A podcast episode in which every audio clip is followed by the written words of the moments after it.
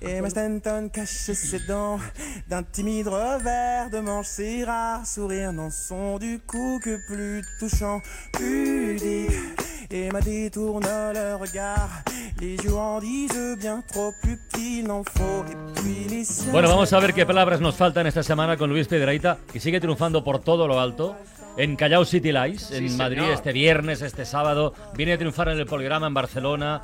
Y en Tarragona estuviste, sí, en ¿no? Tarragona también. Oh, Tarragona joder, también. sea, en Callao. City Lights es todos los sábados, pero haremos una excepción este viernes. ¿Por qué? ¿Qué pasa? porque este viernes voy a sortear un libro. Me ha, me ha dado por ahí, me ha dado por ahí. Pero ¡Ah, bueno. loco! Sí, Qué ¿qué demonios? ¿Qué demonios? Faltan sorteos de libros en este país. Y hoy, dicho eso, tengamos en cuenta, la mayoría de la gente ya lo sabe, pero las palabras son escasas como vacaciones en calendario chino.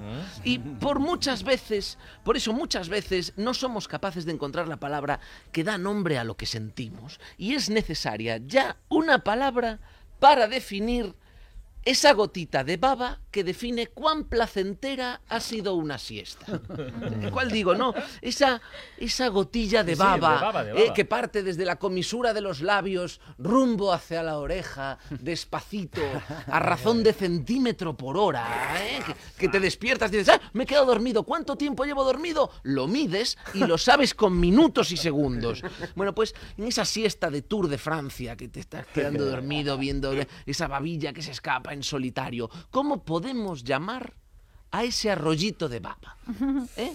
Yo propongo... A ver. Salivachuelo. Salivachuelo, me parece bonito ese concepto como de ese, como ese caracol que ha paseado por la mejilla. Salivachuelo. Ay, ay, ese surco. Salivachuelo. Y la definición quedaría tal que así. Salivachuelo.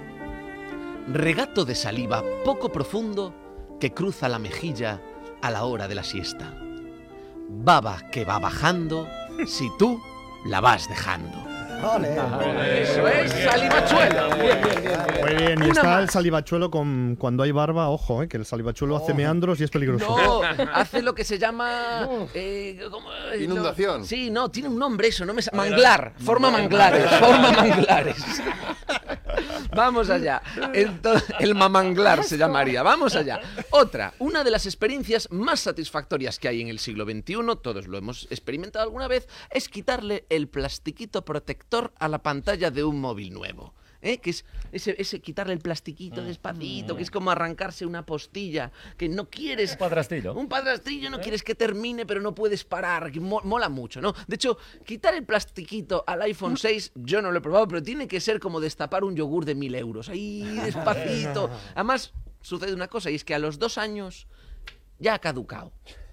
Porque los ordenadores y la tecnología en general envejecen. Sí. Se ponen lentos, Sí. torpones, se cuelgan Mucho. y no hay una palabra que dé nombre al aparato que todavía funciona, pero está espeso.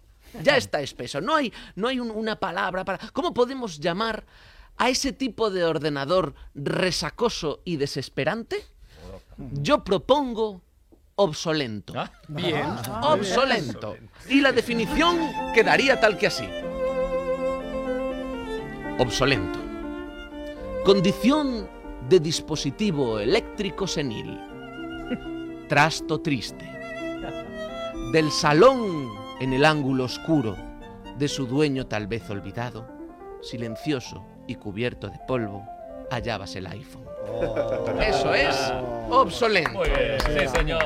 Otra, otra. Cuando uno cuenta sus gestas amorosas, esto No hay que contarlas. lo hemos. Sí, bueno, lo- bueno, pues cuando uno las cuenta, Carlas, tiende a mentir. Quizá tú por eso no las cuentes Ay, tanto, eso, pero claro. cuando uno cuenta sus gestas amorosas, tiende a mentir. Añade jadeos que a lo mejor no hubo. Mm. Hablamos de una peca cuando en realidad era una verruga. Vaya, Ay, Incluso habla. Añade una mujer. Sí, no es lo mismo, no es lo mismo. Incluso hablamos de ovación y vuelta al ruedo cuando en realidad no hubo ni corrida. Han, se han dado casos.